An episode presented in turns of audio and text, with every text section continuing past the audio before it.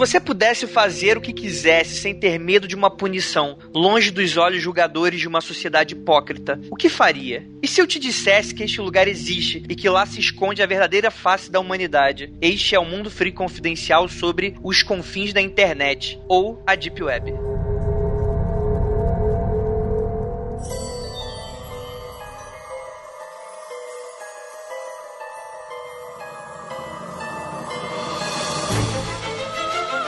Discos voadores.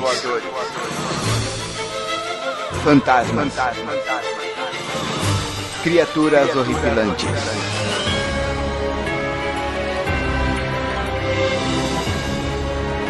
Este é Mundo Freak Confidencial.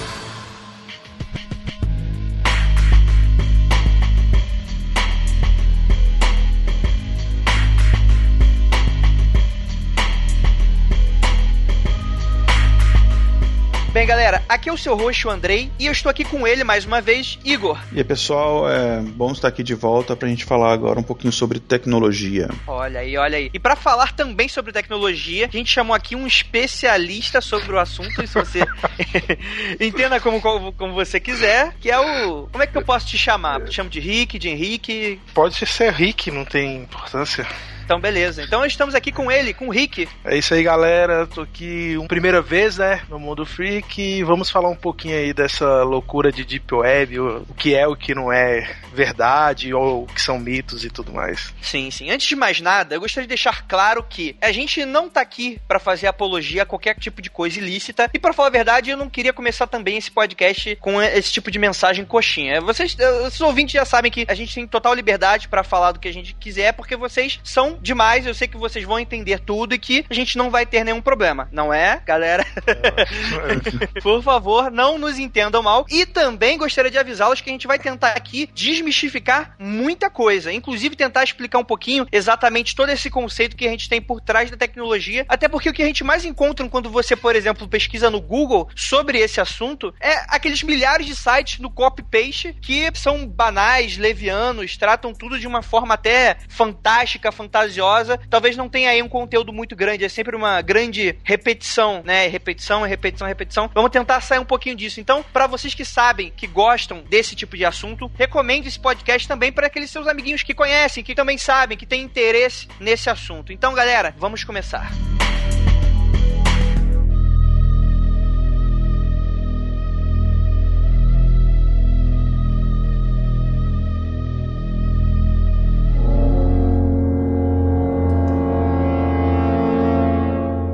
tomar a pílula vermelha, fica no País das Maravilhas. E eu vou mostrar até onde vai a toca do coelho.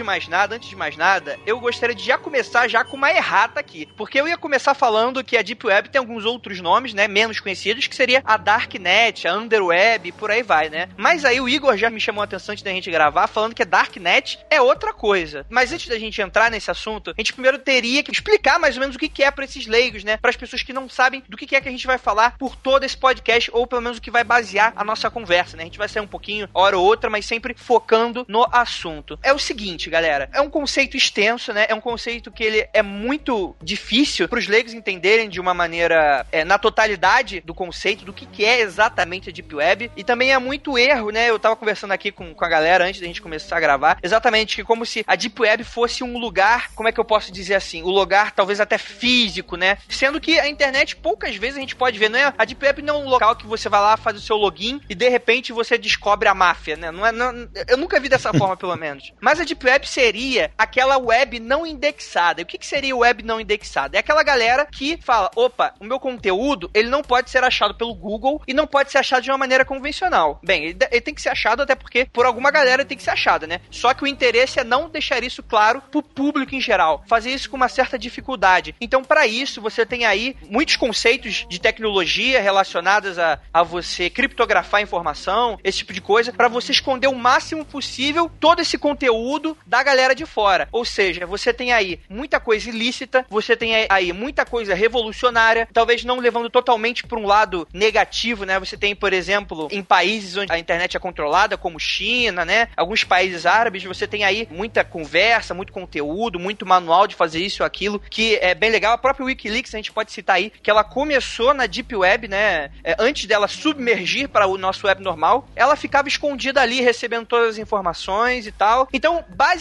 basicamente, é aquela imagem daquele lugar do faroeste, que você vai para aquela cidadezinha de lugar nenhum, com a bola de feno passando, as pessoas te olhando pelas janelinhas, todo mundo encara você quando você entra no bar. É bem isso aqui. Mas então, vamos começar aqui falando do básico. Então, eu gostaria de perguntar aqui, nosso querido Igor e nosso querido Rick. Igor, eu sei que você já tá querendo falar, mas o que, que seria? O que, que vocês entendem por esse conceito? E se eu disse alguma besteira, por favor, me corrijam. O que você falou tá correto. Só pro, pros ouvintes, assim, que não estão muito familiarizados com alguns termos de tecnologia, vou só dar uma explicada rapidamente, assim, para não, a gente não perder muito tempo nesses conceitos básicos. O que, que a gente fala quando uma página ela não é indexada? A gente tem os buscadores, por exemplo, o Bing, o Google e, e outros aí, a Alta Vista, que ainda existe, outros aí, Yahoo, etc. E quando você usa esses buscadores para buscar uma informação, essa informação ela não está sendo buscada naquele site que está buscando em tempo real. O que acontece é o seguinte: existem programinhas, vamos dizer assim, que são esses, os robozinhos, que eles vão basicamente navegando na internet. Então ele entra num site, aí ele lê aquela informação ali e ele armazena aquela informação. Isso é que a gente chama de indexar, que ele cria como se fosse um catálogo mesmo. E aí tem várias regras que eu não vou entrar aqui na questão para ele saber a relevância daquilo, lá, do que, que esse, de que esse assunto está falando, para quando você buscar, digamos, está buscando sobre, por exemplo, sei lá, é, sintomas de diabetes, aí ele vai saber quais sites falam sobre aquilo tem mais relevância em relação àquilo. E ele armazena isso nos bancos de dados dele mesmo. Então isso é que a gente chama de indexar. E aí como é que ele vai descobrindo os sites? Não é como antigamente, quando a gente tinha lá na época do KD aqui no Brasil, esses outros buscadores antigos que você tinha, você fazia um site, você tinha que ir lá e cadastrar o site. Hoje em dia não, ele é indexado automaticamente. Esse robôzinho ele vai navega, ele acha lá um link, ah, tem um link aqui para esse site, aqui, ah, um link aqui para o Mundo Freak. Aí ele vai lá, entra naquele link, aí ele vai naquela página, ele indexa. Inclusive é assim que ele ele vai descobrindo novos sites. Você coloca um site, você publica um site novo ali na internet, você não precisa cadastrar ele no Google, por exemplo. Ele, eventualmente, ele vai ser encontrado porque outros sites vão referenciar ele, etc. Existem sites que eles não são indexados por esses buscadores. E é isso que a gente chama dessa Deep Web, né? Eles têm esse nome que é como se fosse, imagina como se a internet, digamos assim, navegável, entre aspas, ela tá ali na superfície. E aí o que está abaixo da superfície é o que a gente chama desses sites não indexados. Só uma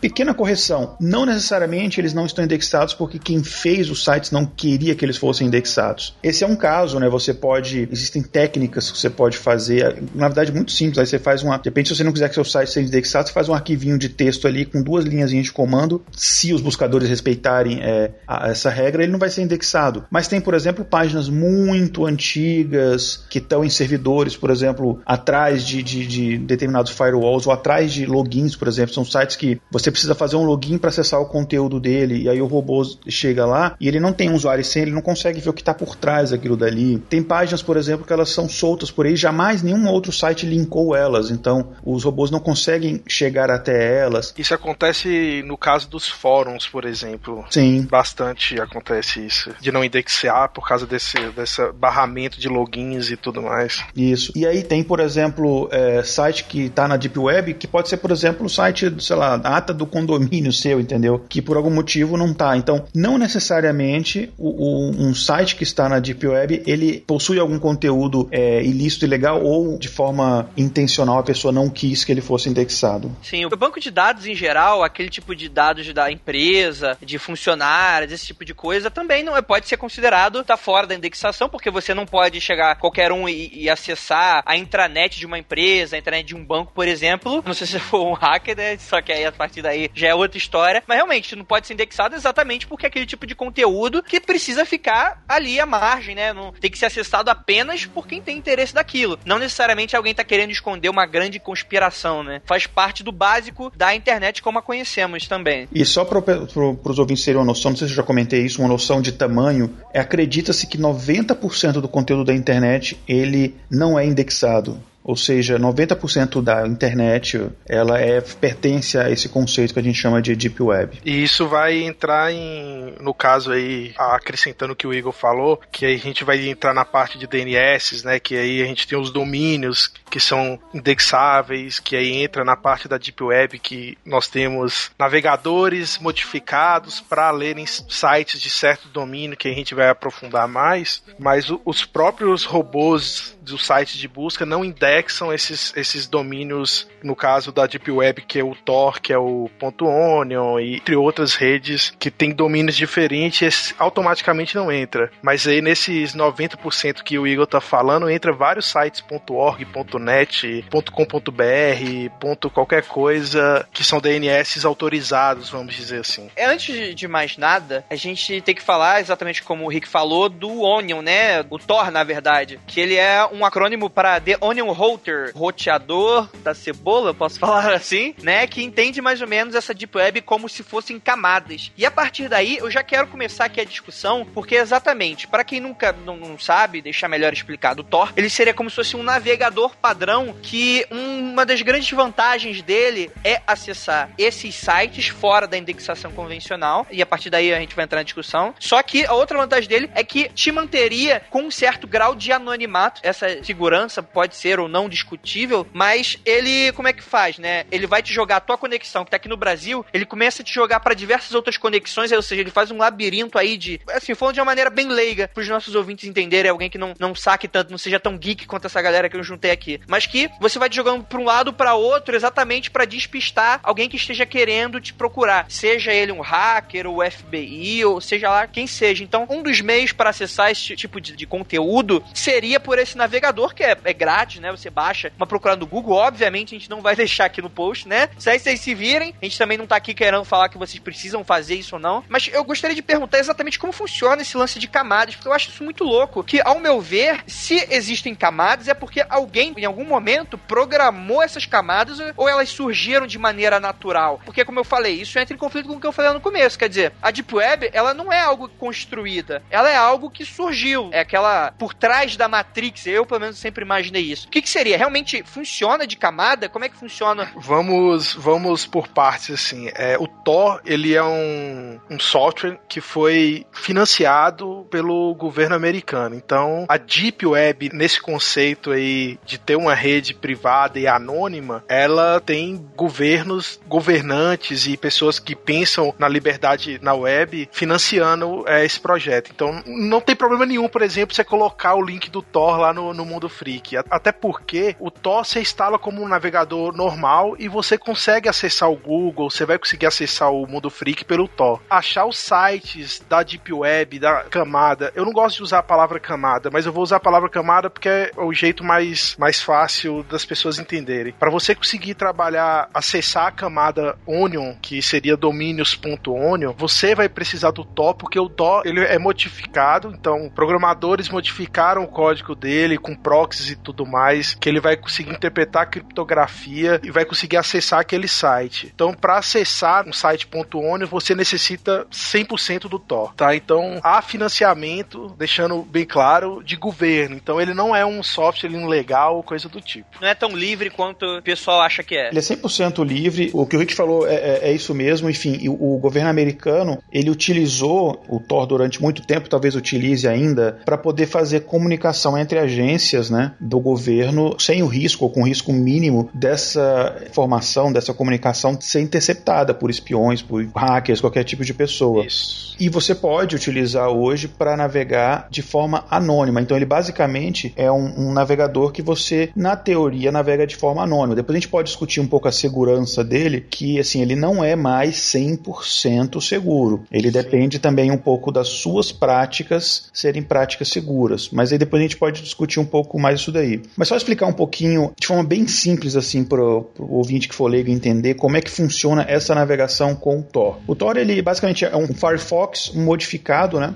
Então ele é um navegador, é, como o Rick falou, que você pode entrar em qualquer site. E só que a questão é que as suas informações, elas não podem ser rastreadas. Então, por algum motivo, digamos, eu quero entrar em determinado site, legal, nada de legal, mas eu quero entrar em determinado site, mas eu não quero que a minha informação seja rastreada. Porque eu não quero, por exemplo, receber propaganda, porque estou navegando em determinado site, eu não quero que o meu provedor saiba que eu estou entrando em determinado site. Aí você pode usar o Tor para isso. E a forma como acontece essa conexão é o seguinte: quando você conecta, por exemplo, eu estou aqui no meu navegador normal e entrei, por exemplo, no site do Mundo Freak. Quando o site do Mundo Freak recebe a minha requisição, né, recebe a minha conexão, ele sabe quem foi que solicitou aquilo. Ele sabe que fui eu, ele sabe o meu IP ali, né? O meu númerozinho que identifica o meu computador na rede. Eu não olho isso, tá, gente? Eu não tô olhando isso, não, tá? Só pra deixar claro. Eu não sei quem são o, o, o Andrei não, mas o Google está olhando. e aí, essa informação, isso fica registrado em log, por exemplo, se o site, no caso, por exemplo, registrar log. Então, o que acontece quando você acessa, digamos, eu vou entrei no Tor e acesso, por exemplo, o site do Mundo Freak. O que acontece é que essa minha requisição, ela é criptografada e aí, em vez de acessar essa requisição ser enviada para o site do Mundo Freak, ela é enviada para um outro nó na rede, na rede Onion, né? Um outro usuário, assim como eu, que está na rede, que pode estar em qualquer lugar do mundo, digamos que ele esteja, por exemplo, no Egito, aí ele vai receber essa minha requisição criptografada. Ele recebeu essa minha requisição criptografada, é aplicada uma outra camada de criptografia e aí ele joga isso para um outro computador, para um outro nó. Esse segundo nó recebe, faz a mesma coisa envia para o terceiro. No terceiro nó é que essa requisição vai sair para o site do Mundo Freak. Então, quando chegar no Mundo Freak, a minha requisição vai parecer que ela veio deste terceiro site, que é o que a gente chama de nó de saída, não do meu do meu computador. Desculpa, desse terceiro computador, não do meu. E como esse navegador ele não mantém registro, o histórico dessas navegações, se eu for lá naquele computador que teoricamente foi o que acessou, eu não sei qual foi a requisição, de onde veio aquela requisição através dele. Então, basicamente, para eu chegar no meu destino final, eu passo por três pontos intermediários, que são esses relays ou esses nós na rede Onion. Então, por isso que ele é mais seguro. Não é nem só porque pela questão da criptografia, mas e principalmente por essa questão dessa camada. Eu acesso três diferentes camadas. Por isso, inclusive, ele é mais lento, né? Bem mais lento a conexão. É uma coisa boa para falar. É, você tem que ter um, um, um pouco de paciência para usar o Tor. Sim, com certeza. Mas é interessante falar que, do jeito que vocês estão falando, eu me lembro muito daquelas máquinas utilizadas na Segunda Guerra Mundial, que é a máquina Enigma, né? Então, basicamente, o Thor, né? O, Onion Router, ele funciona como se fosse uma máquina Enigma, né? Para esse tipo de sistema, você pode criar através dele um site, né, codificado, em que ele vai ser códigozinho .onion e só o Tor pode acessar. É mais ou menos isso? Eu acredito que pode, assim, a grosso modo dizer que sim. Uma coisa interessante para falar é sobre as URLs da rede Tor.onion é que elas, elas são ilegíveis, né?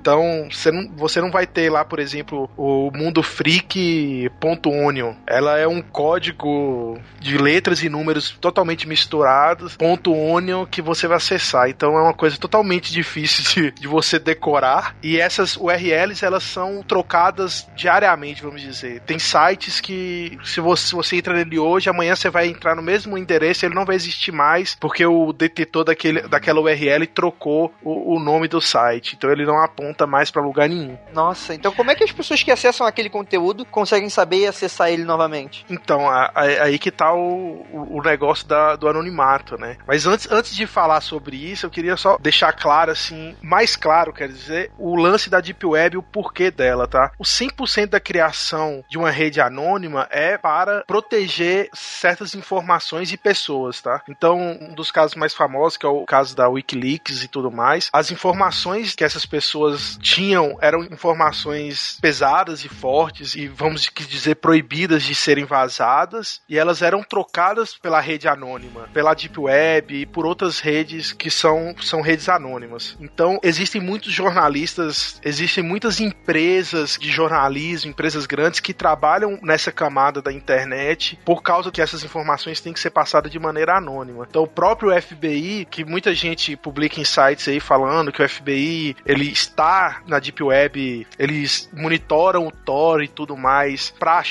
pedófilos, achar terroristas e tudo mais, mas eles, eles também usam a favor deles para trocar informações e, e, etc, entendeu? Então, ela não foi feita para o mal, como alguns sites por aí fala, e a maioria dos sites deixa entender que fica parecendo que a Deep Web é, você vai entrar e só vai ter coisa ruim, só vai ter sacanagem e coisas horríveis, e não é bem assim. Então, isso é uma coisa que é bom deixar claro, assim. Então tá, é, antes de mais nada, Igor, eu gostaria de perguntar que você falou da tal da Darknet, né? Que você falou que ela é diferente da Deepnet. Qual seria basicamente a, a, a diferença? Uh, essa chamada de Darknet ou Dark Web é uma, uma área, um, digamos assim, um, um subtipo, né? Um, uma, um subconjunto da Deep Web, que são exatamente esses sites que a gente acha que é que a Deep Web são só eles, né? Então, sites sobre pedofilia, sites onde você pode comprar armas, drogas, é, esse tipo de coisa, eles fazem parte desse conceito da Dark Web ou Darknet. Seria o conteúdo totalmente ilícito. Né? Isso. Então, o conteúdo ilícito não é a Deep Web em si, que você pode ter um conteúdo lícito lá. Por exemplo, teve, tem muitos, não muitos, mas enfim, tem às vezes algum, alguns jogos que o pessoal, principalmente para programador, né? Eu já participei de alguns, assim, inclusive na época da, da falecida série Lost, né? Tinha alguns assim, que você tinha que entrar em sites da Deep Web e aí você tinha que quebrar determinados códigos ou você tinha que tentar encontrar determinada informação para descobrir um videozinho e tal. Isso não tinha nada de ilegal. E tava na, na Deep Web, por exemplo. É um ARGzinho, né? É, e muitos ARGs eles, eles, eles acontecem na. É, eles acontecem na Deep Web. Mas aí, quando a gente fala daquela parte ilegal mesmo, que a gente está pegando nas camadas. Um camada no sentido não da tecnologia, né, não técnico. Não tô falando de topologia, mas na camada em termos de quão bizarro as coisas podem ficar. Quando a gente chega nas camadas mais profundas, assim,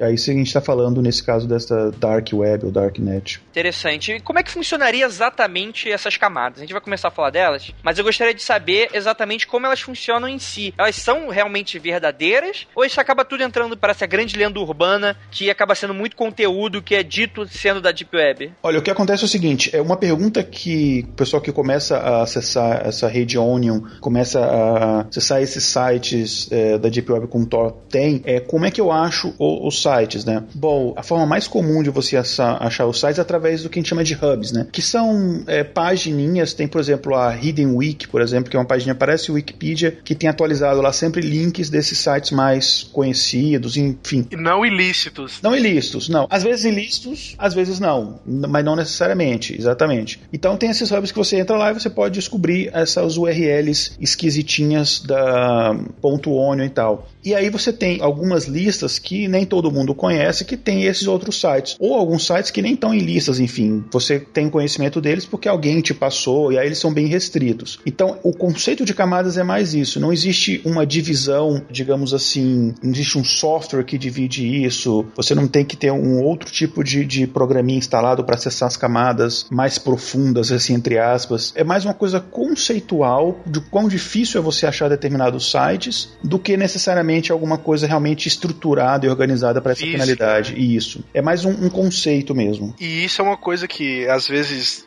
gera muita discussão na internet quando certos sites de tecnologia publicam sobre a Deep Web. É que eles começam a escrever o texto e separar em camadas, como se fica da impressão como se o cara estivesse navegando realmente em camadas. Então, a partir de um certo momento, ele vai encontrar links que vão é, redirecionar ele para um outro tipo de servidor que vai ter conteúdos mais fortes e aí vai indo, indo e, e, não é bem assim, entendeu? É mais na questão aí que o Igor falou. Você tem um, é um wiki ali que vai, vai te dar informação e você vai começar a navegar, vai acessar fórum, vai conhecer pessoas e essas pessoas vão te passar links e você vai ser convidado para entrar em certos sites e esses sites vão diminuindo cada vez mais o círculo de pessoas que acessam esses sites. Um, dando um, uma pincelada um pouco no IRC, existe é, redes anônimas de IRC, né, que é o, um sistema antigo de chat e tal, que né, a gente não pode entrar falar sobre isso aqui agora, mas que pessoas trocam essas informações e, e se você entrar no meio de certas comunidades, você vai ter acesso a coisas que talvez sejam totalmente lícitas ou coisas que sejam totalmente interessantes. Por exemplo, eu faço parte de um fórum que tem site na Deep Web e que eu não encontro conteúdo relacionado à segurança, a pintest e tudo mais na internet, na internet normal, vamos dizer assim, é, com uma precisão tão grande igual eu tenho lá, entendeu? Então você tem os, os dois lados. Mas para você ter acesso a, a, esse tipo de comunidade, você tem que ser convidado, você tem que fazer amizades e tudo mais até você conseguir acessar esse, é, essas informações. Entendi. Então seria não seria de um sentido como se a própria tecnologia trabalhasse dessa forma, mas seria um conceito mais pessoal mesmo, do tipo de coisa que você precisa fazer seus contatos e, e a partir daí adentrando entre muitas aspas, né, se aprofundando.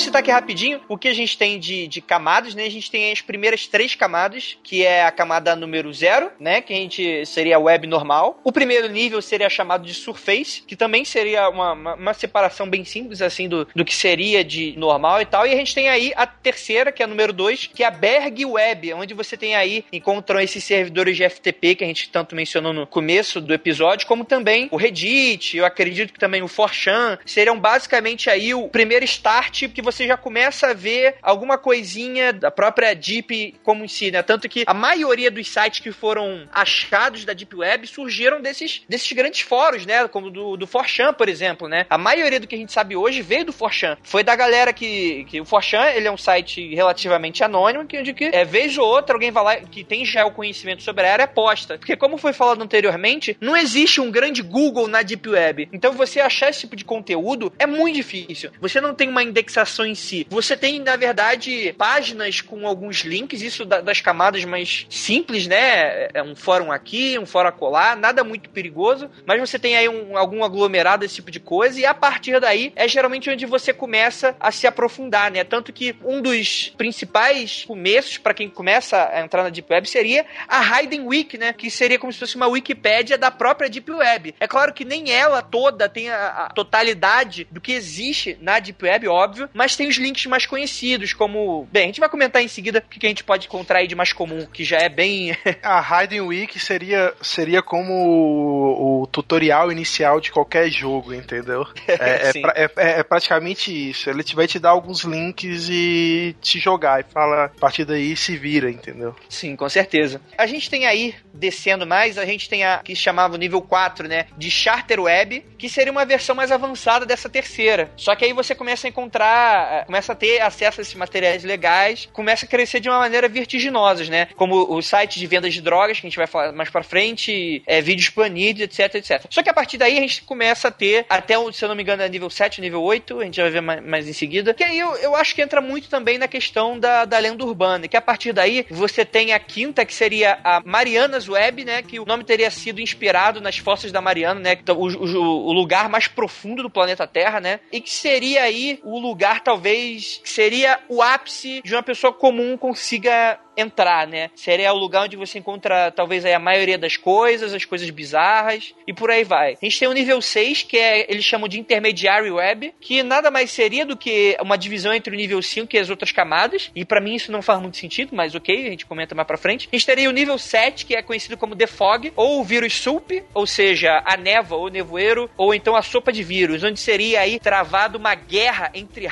né? Seria um nível mais profundo, onde só quem realmente tem todo tipo de conhecimento possível e imaginável consiga entrar e tal, e que seja algo realmente muito perigoso. E até aí a gente tem o último nível, né? Que é o nível 8, Primart System. Algo que eu poderia traduzir como sistema primarca, né? Que, segundo muitos textos dizem, seria o local onde é controlado toda a internet. Só que, além de muito urbano, tem muito essa questão da conspiração, né? Falando que as teorias pelo governo, essa parte da camada, às vezes até por criaturas de outro mundo, e a partir daí você começa a entrar numa parte galhofa, né? e aí eu pergunto para vocês, até onde isso pode ser verídico? Existe realmente uma essa tipo de nomeação? É realmente isso mesmo que eu falei? Vai ser tudo é uma grande ficção, né? Vocês já escutaram falar? Bom, vamos lá. É, existe muito de verdade em, em, algumas dessas coisas, existe simplesmente boato e viagem em outras coisas. É, navegando na, em algum desses, desses, desses hubs assim, né? Você encontra lá sites de sociedades secretas que exigem um determinado login, de sociedade secreta de assassino, não sei o que. Esse tipo de coisa provavelmente exista mesmo, mas coisas como alienígenas que controlam tudo, ou uma camada mais baixa que controla todo o tráfego e tal da internet, isso aí já é, já é viagem, até pela própria natureza da internet, né? A internet é uma rede descentralizada, então tecnicamente é possível você ter esse tipo de coisa, sim, mas a, a quantidade de computadores e de processamento, etc., que você teria que ter para fazer isso possível ultrapassa toda a capacidade que a gente tem de processamento do planeta inteiro. Então, assim,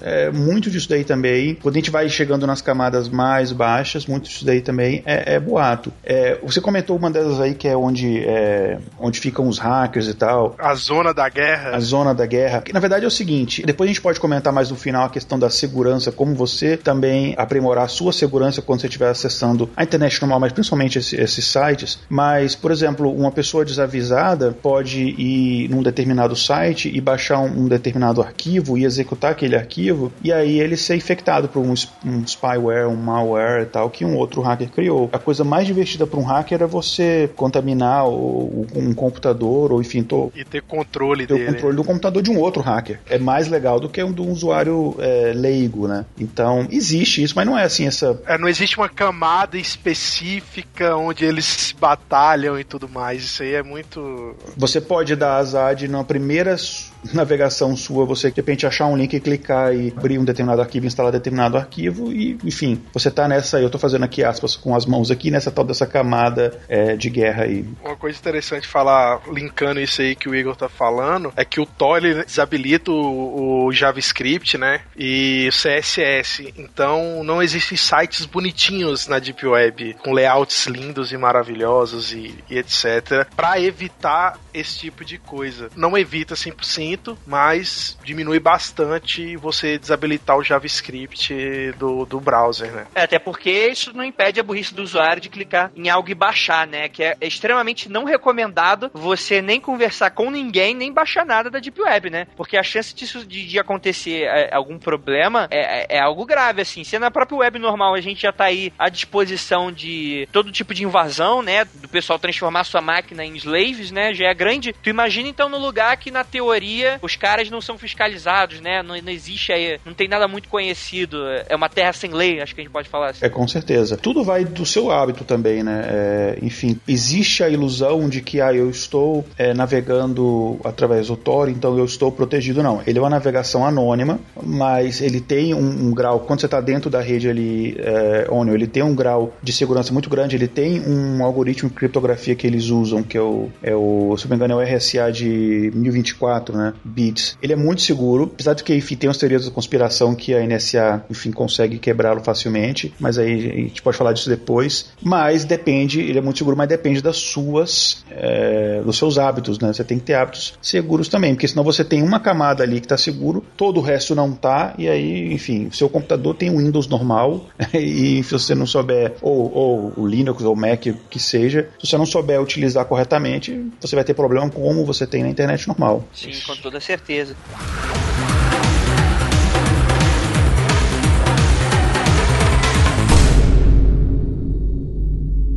Não! Camada! As cebolas têm camadas. Bolo! Todo mundo adora bolo e tem camadas. Eu não ligo!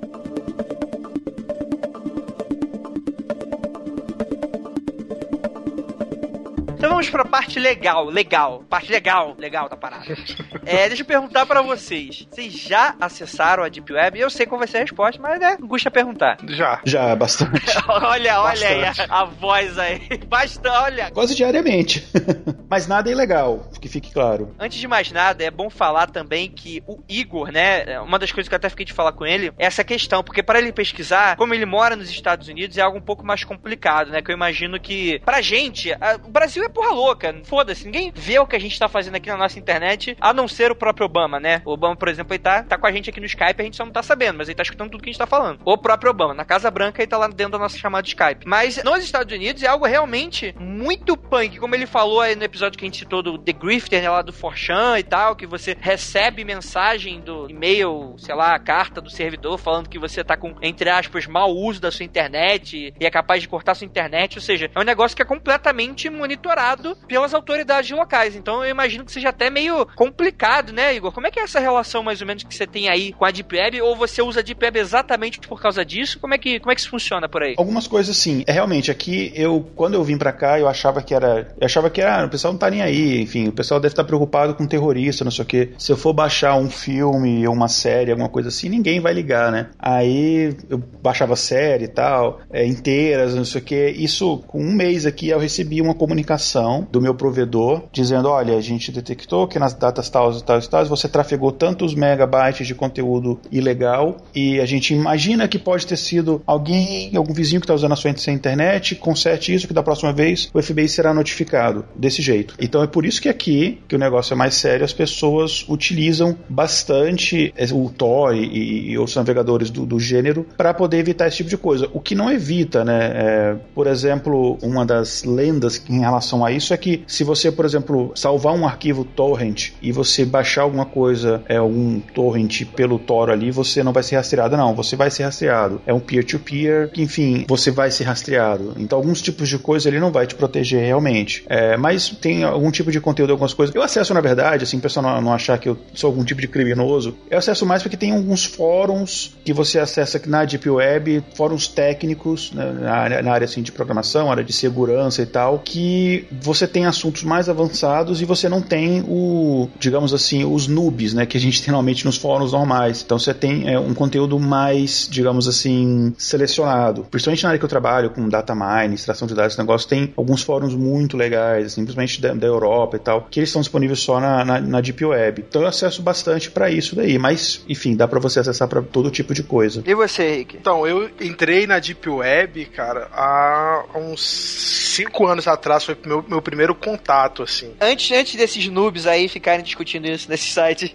Não, velho, eu, eu vou te falar a verdade, eu, eu fiquei espantado quando eu vi vários blogs, vários youtubers, né, falando sobre a Deep Web muito abertamente, assim, porque eu acho que tem pessoas que não precisam saber disso, entende? Não porque lá é a coisa terrível e tal, mas porque o ser humano é, é uma desgraça, vai querer procurar a coisa, a coisa errada. Não vai entrar lá pra procurar igual o Eagle, um, um fórum de informações mais técnicas, né? O que ele quis dizer, é, Andrei, é que lá você tem um site que vai, vai te dar informações técnicas de um assunto e não vai ter um bando de Rue BR lá enchendo o saco e falando um tanto de abobrinha nada a ver com aquilo, entendeu? Então, isso aí a, a Deep Web já elimina. Mas eu vou, vou ser bem sincero aqui. Quando eu entrei na Deep Web, eu queria ver se realmente era verdade tudo que eu li e tudo mais. Então eu, eu fiquei horas, talvez dias, talvez semanas,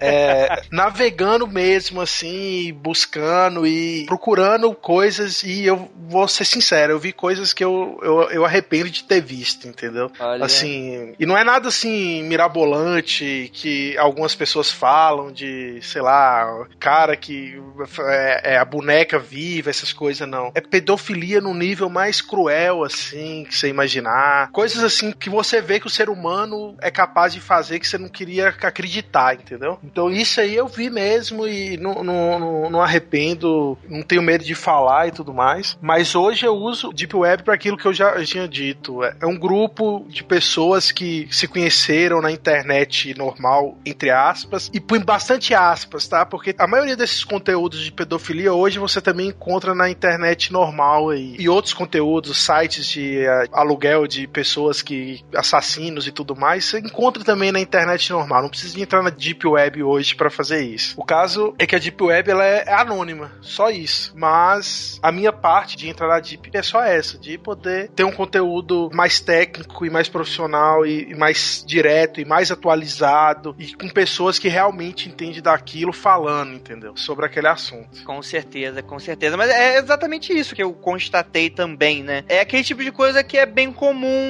de você ver nesses blogs, realmente existe, né? Não exatamente corroborando, não é questão de conspiração, alienígena, até porque se existir esse tipo de coisa, vai estar na camada tão obscura que só realmente quem criou, quem tem contato com aquilo, realmente tem. E muito provavelmente esse tipo de coisa não vai vazar, a não ser se rolar algo relacionado como se fosse o Wikileaks, né? Vazar de dentro. É aquilo. é, você vai encontrar o que você quer achar. É Isso. exatamente esse é um dos problemas que você tem principalmente em divulgando esse tipo de coisa para usuário convencional. E é minha culpa, desculpa, gente. mas, cara, é, ma- mas é, é basicamente isso. E, e não é nem um pouco difícil de achar. A gente vai contar aqui um pouquinho das histórias, mas é, vamos tentar aqui fazer uma falar do que a gente tem como comprovado dentro da Deep Web. Vamos afastar um pouco essas lendas urbanas e evitar falar um pouco das conspirações, apesar de a gente tocar muito nesse tipo de assunto. O primeiro grande tipo de conteúdo que a gente tem, mas que também tem na web normal, são os snuff vídeos, né? Que a gente comentou aí no The Grifter um pouquinho sobre isso, que é um filme muito bom que fala um pouquinho desse tipo de história. É aquele filme do Nicolas Cage, o 7, acho que é 7 milímetros. Cara, filme bom e Nicolas Cage na mesma frase. Eu ia falar isso.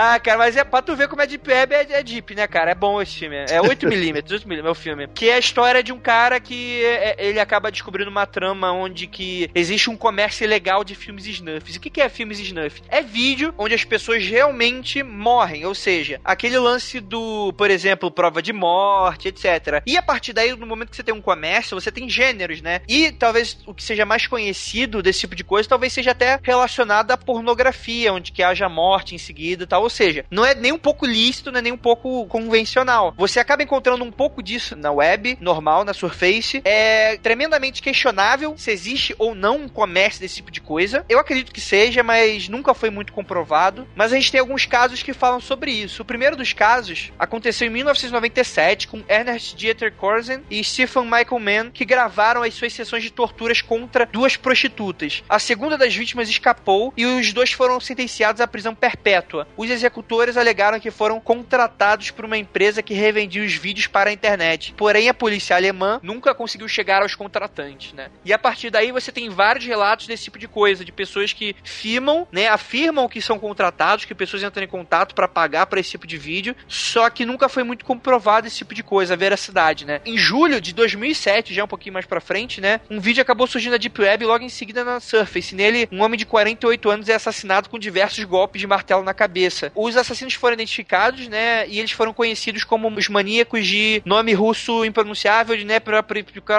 e o vídeo, ele ficou conhecido mais comumente como Three Guys One Hammer, né, fazendo a referência ao Two Girls One Cup. Que horror, que horror! Ele tem cerca de 7 minutos e tal, a gente não vai deixar nada de link aqui, galera, então assim, se contentem com o que a gente tá falando, mas você acaba tendo a prisão desses suspeitos quando esse vídeo acabou pintando pelo Forchan. E a partir daí, né, existem diversos outros histórias que circulam, supostos filmes pornográficos italianos, né? Que na Itália, em uma certa época, aquela coisa do, do, dos filmes espaguete, né? Aí, os italianos, eles são, eles são um povo meio, meio estranho também, né? É, é, que eles têm os filmes que eles são muito gore, assim. E eu falo filme de ficção mesmo. Ou seja, eu não, eu, eu, eu não acho que seja tão difícil assim ter um, um, pouquinho de coisa real ali, né? A gente tem diversos filmes aí, como Demons, né? Filmes de zumbis, etc., que são realmente muito pesados. Então é a galera que tem já realmente um gostinho para esse tipo de coisa. Mas até aí nunca teve nada muito comprovado. Só um parênteses aqui, esses sites de com cenas reais de assassinatos, de pessoas morrendo e tal, isso é real, cara. Eu já, eu já vi alguma dessas cenas, assim. Às vezes você eh, vai navegando, navegando, você entra até num, num determinado link, até sem querer, porque no link não dá pra você saber o que que é, né? Como o Rick falou, é um, é tipo, é umas letras e números confusos lá, ponto ônio. Aí você clica ali, é, ou você cola, ou num fórum alguém te passou, ah, passou lá, olha esse link, aí você entra lá e tem. E isso é verdade e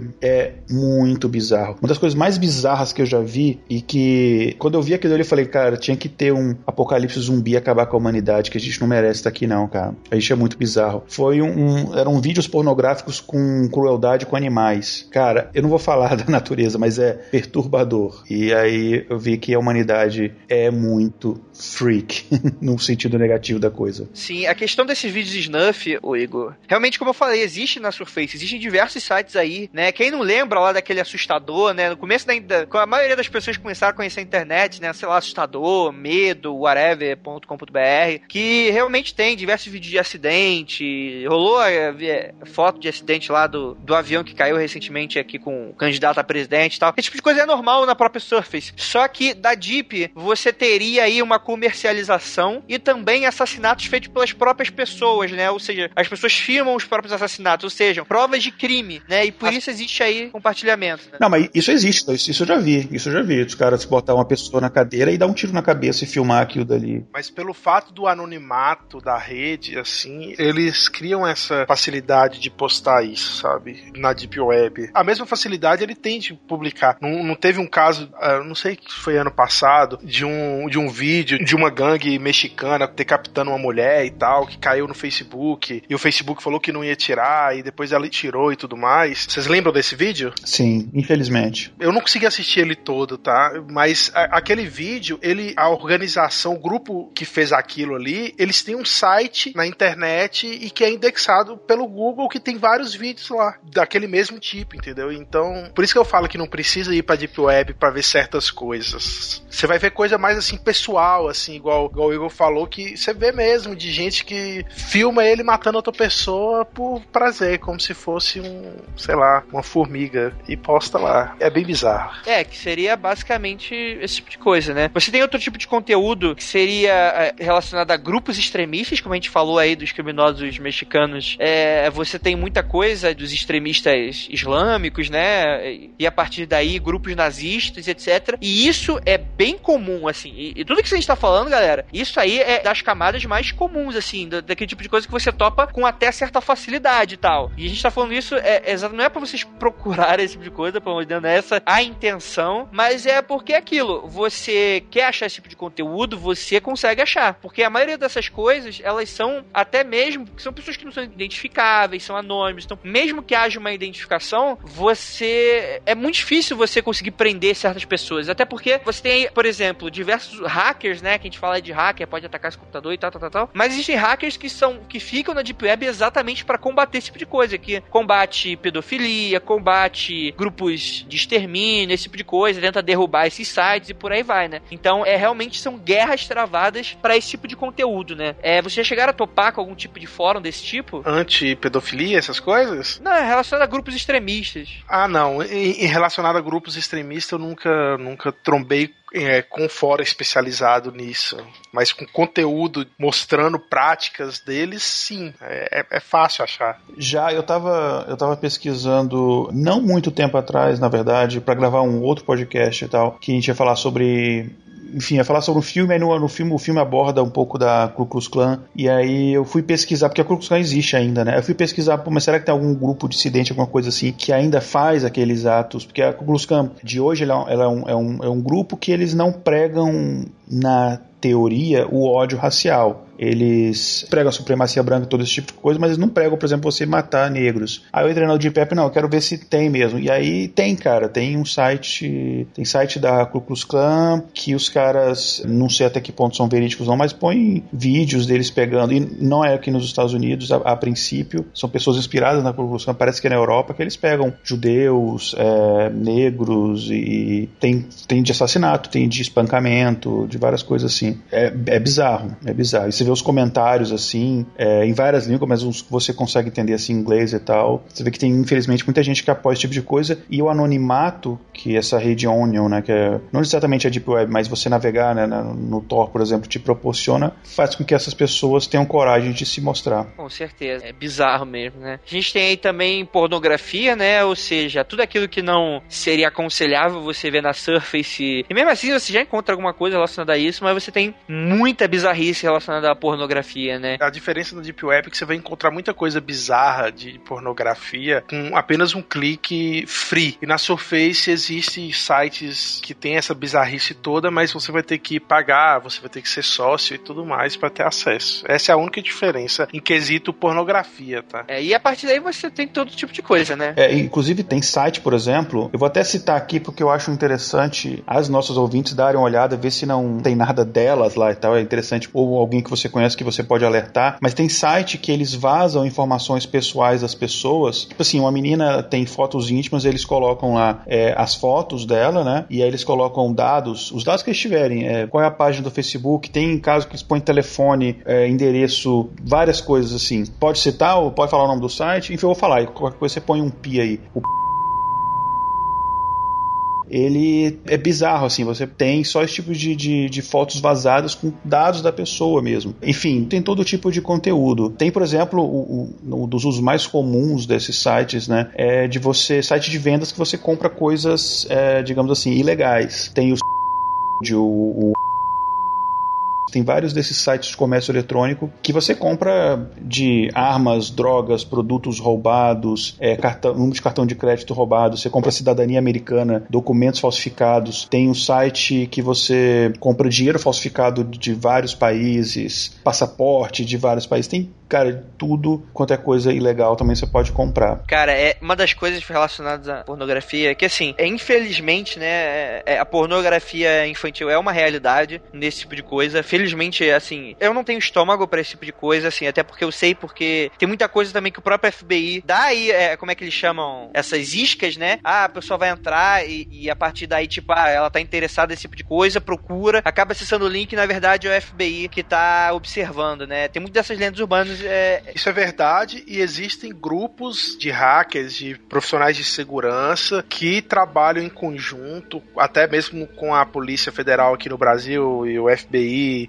a CIA, a Interpol, que trabalham como isca para pegar é, pedófilos e tudo mais, cara. Isso aí é uma coisa real. Sim. Mas você tem aí, eu, eu por exemplo, eu nunca tive curiosidade por esse tipo de coisa, até porque eu, eu sei que eu não quero dar pano pra manga, nem nada do tipo, então é, eu nem me atrevi a ver se é verdade ou não que existe. Mas uma das coisas que me chamou muita atenção, cara, e eu já até mandei e-mails pro podcast, que por sinal já falaram sobre esse tipo de coisa, mas, cara, é um negócio tão absurdo, tão irreal, tão inacreditável, que você vê, tem gente que tem tesão por animal, né? Isso, isso aí, a partir daí, já é algo realmente muito doente. Por gente morta, né? E, cara, eu achei um fórum que ele é especializado em gente que tem tesão por animais atropelados. Cara, é um negócio tão absurdo. E você entra para ver se aquela porra é realmente verdade. E, cara, tem gente que compartilha altos vídeos, altas fotos, tipo, ah, olha só, eu achei esse guaxinim. Mas é, isso, isso na, na, na Deep ou na, na, na Deep, na Deep. Você deve estar falando do site, é, do site de necropedosofilia. Tem, é muito bizarro. É. Necropedosofilia. É sério, é sério.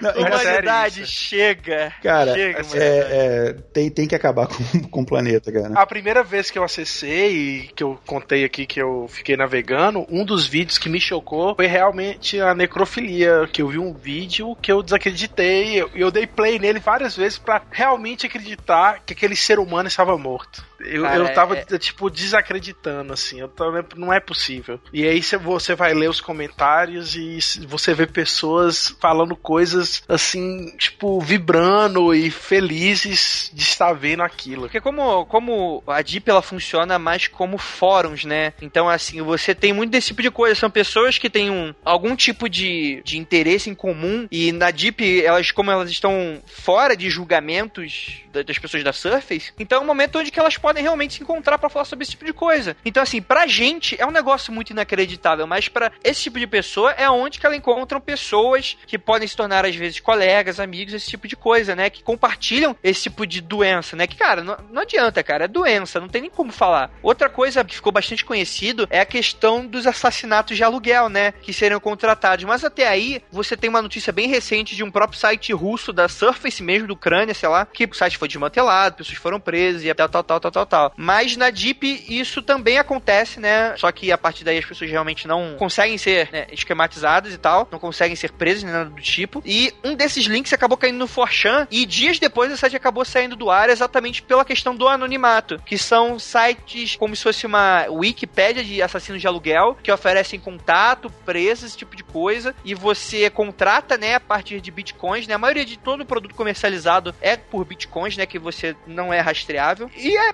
e é a partir daí, né, cara? Você oferece dados da vítima, fotos, esse tipo de coisa, e a pessoa vai fazendo todo um processo lá. É um negócio de louco, cara. E, e assim, é algo que realmente existe. Tudo que a gente tá falando aqui, galera, existe. Existe. 20 mil euros você pode matar um desafeto pela Deep Web, bagando em bitcoins. Sim, sim. 20 conto na peixeira no norte também. Tem site aí, nem, nem site, tem região risca faca aí, filho. 5 conto o nego tá levando, é o preço da pinga. É complicado. Cangaço web, né? ah, vou criar o site cangaço.com, é. ponto onion, né?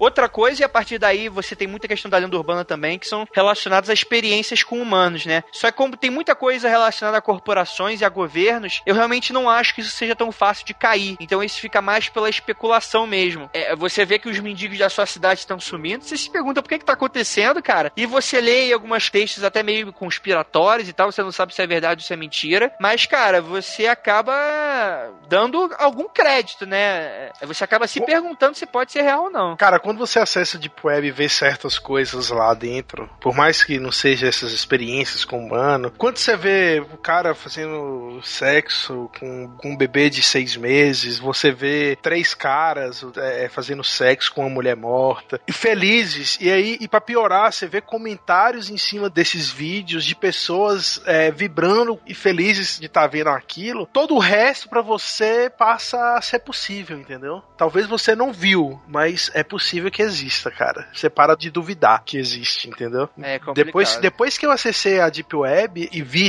essas coisas, cara, eu não duvido de nada. Sinceramente, eu não duvido de nada que o homem é capaz. De nada mesmo, assim. Teve uma vez que eu tava assistindo o da Atena, aí tem um senador, é, Magno Malta, que ele luta pra caramba contra a pedofilia no Brasil e tudo mais. E ele, ele mostrou alguns vídeos no da Atena. Claro que eles mancharam a tela inteira e tal, papapá. Mas eu tenho certeza, cara, que muitos daqueles vídeos que ele mostraram foi pego na Deep Web. Não, não, foi pego em sites de pornografia na internet normal aí e tal. Foi pego realmente na, na Deep Web, porque é, é lá que você vai encontrar isso, entendeu? Tipo, é, é, é, é muito bizarro. Fiquem longe disso, pelo amor de Deus. Mas os nossos ouvintes são legais, eles não gostam desse tipo de bizarrice. Não. Mas, É, eles não gostam de bizarrice, com certeza.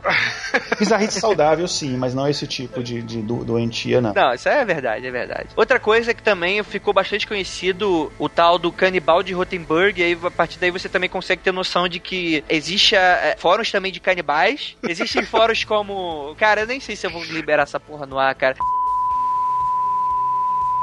Esse tipo de coisa que. Sites e fóruns da Deep Web que compartilham esse tipo de coisa. Pessoas que se oferecem para ser comidas, né? Não da maneira legal, mas da maneira doente, né? E, e é complicado também. E a partir daí, cara, você vai enveredando aí por diversos assuntos que sejam completamente inacreditáveis, assim. E a partir daí você tem também, puxando um pouquinho essa questão de conteúdo, gente falou de compra e venda de armas, tem também a, esse tipo de informação e tal. É, teve um dia que eu, cara, é, tipo, primeira vez que eu acessei, né? Então tava lá, tipo, Master Hacker BR, WebR, né? Aí, tipo, caraca, que toda de. Cara, tipo, eu não durei cinco minutos porque, tipo, eu já sabia que, puta, que bosta que eu tô fazendo. Mas, assim, tem muitos sites que, por exemplo, o Fórum Russo que oferece é, esses manuais da CIA de técnicas de montar armamento, montar bomba. E, cara, é inacreditável como esse tipo de coisa existe, é palpável e é real. Você talvez não saiba se é realmente da CIA ou algo desse Ah, tipo. cara, mas isso aí, Tem, isso aí cara, hoje. isso tem.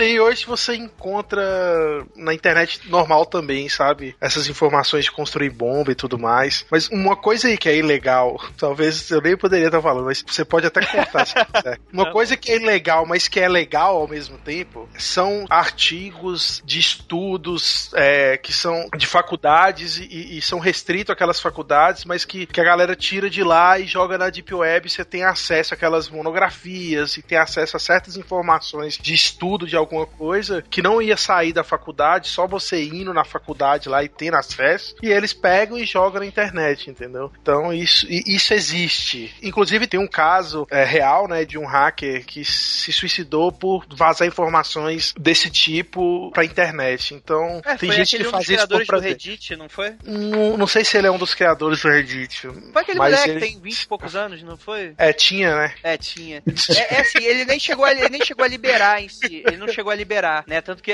foi bastante Não, ele só questionável a baixou, força. ele só baixou. Ele só baixou, né? Mas Por isso que é realmente muito questionável dessa força da justiça contra o garoto, porque ele nem, nem chegou a divulgar, nem pôs na web, né? Ele só, entre aspas, né, invadiu os servidores da faculdade fisicamente, Invadiu, né? Não. Invadiu não porque é aberto pra qualquer um acessar, mas ele ia divulgar com certeza, tá? Ele não foi lá e baixou gigas Sim, de... mas até aí a gente entrou no Minority Report, né? E aí, aí, aí o cara não fez, né?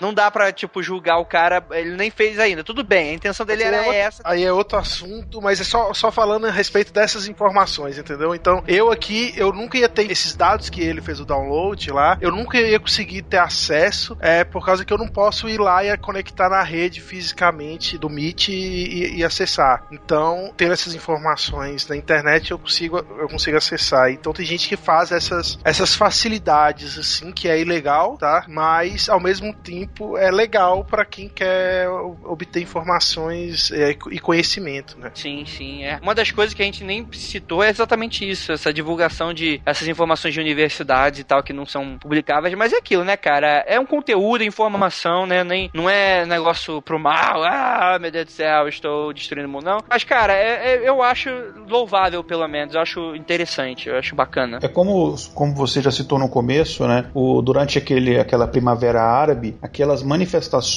ali no, no, nos países árabes, no, no Líbano, Egito, etc., elas foram organizadas pela Deep Web, né? Que aí eles conseguiriam, eles conseguiam organizar local, é, horário, data, etc. das coisas sem serem rastreados, que nesses países a internet é, é altamente uh, monitorada. Então eles usaram, você tem lá o Tor é, chat lá que você pode entrar e bater papo, ou, ou mesmo em fóruns. Ponto do governo desligar a internet inteira para poder. Exatamente, para poder controlar Parar, a coisa. Né?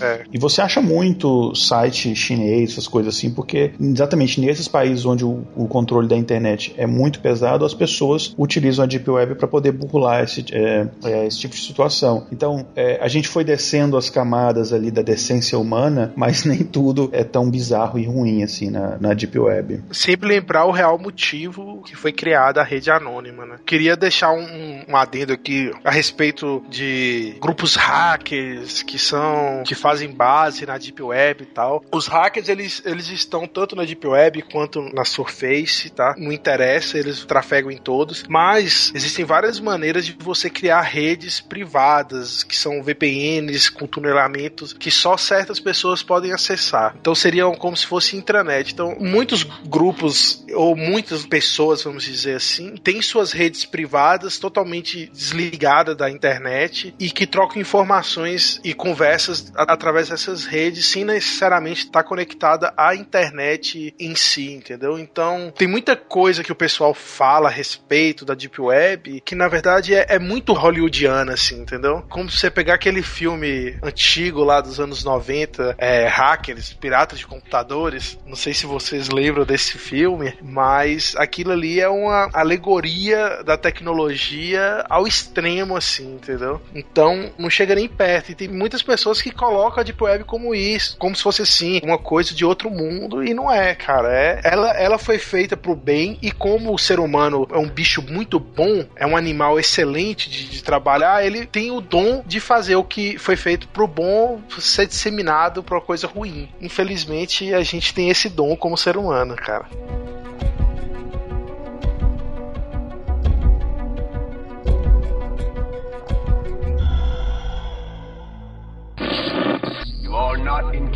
Anymore. You are not in Kansas anymore.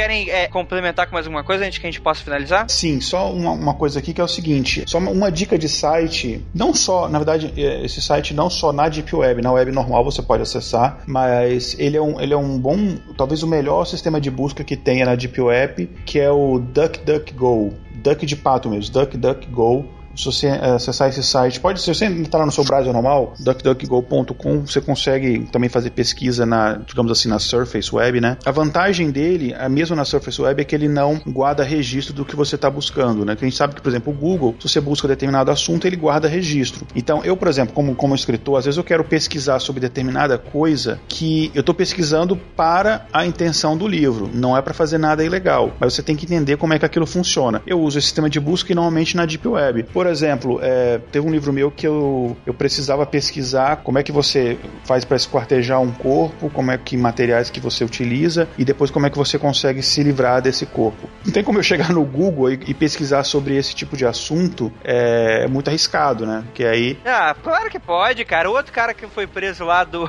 perguntou pra Siri, né, que matei meu amigo, onde eu escondo o corpo e o cara foi preso. Então. Você viu essa história? Aham, sim. Aham. E aí, o que, que eu fiz? Eu, eu, eu pesquisei pe- isso aí pela Deep Web. Então, é uma dica de site aí é, interessante. Outra coisa que eu quero falar é o seguinte: sobre segurança. Quando você está acessando um site ali pelo Tor, é, eu expliquei mais ou menos como é que funciona né, a, a rede Tor, assim, bem, bem, bem, bem basicamente. Então, a comunicação, quando ela está acontecendo dentro da rede, ela está segura. Mas a comunicação que ela acontece fora da rede, ela não tá. Então, por exemplo, eu falei que a gente tem ali três nós, né, de camadas, três nós de comunicação até chegar no site. Só que entre um nó e outro, essa informação está circulando pela internet livre, pela internet normal, digamos, pela Surface, né? Porque, digamos, eu tenho aqui um determinado provedor e aí eu quero acessar um conteúdo que está num outro site e aí nesse meio do caminho, um dos nós que vai intermediar minha comunicação é de um computador que está, por exemplo, sei lá, na França. Esse cara usa um outro provedor que não é o mesmo que o meu. Aí essa informação, quando sai do meu computador e chega na dele, circula na internet normal. Então, existe um pequeno risco ali dessa informação de alguma forma ser interceptada. Para chegar até você é um outros 500. Então, uma dica, por exemplo, você está acessando um determinado conteúdo pelo Tor e você não quer ser rastreado. Então, por exemplo, você não vai usar os seus e-mails reais. Você vai criar um e-mail seguro. Você pode criar um e-mail lá na própria Deep Web, tem um- uns domínios, agora não lembro de cabeça, mas tem uns domínios que você cria uns e-mails seguros lá que eles só funcionam ali naquela rede. Você não vai botar lá o seu Gmail, etc, os seus e-mails normais, nem os seus endereços. Você não vai acessar sites normais que exigem um login, Você não exemplo. vai acessar o seu banco pelo Tor, por favor. É, você não vai,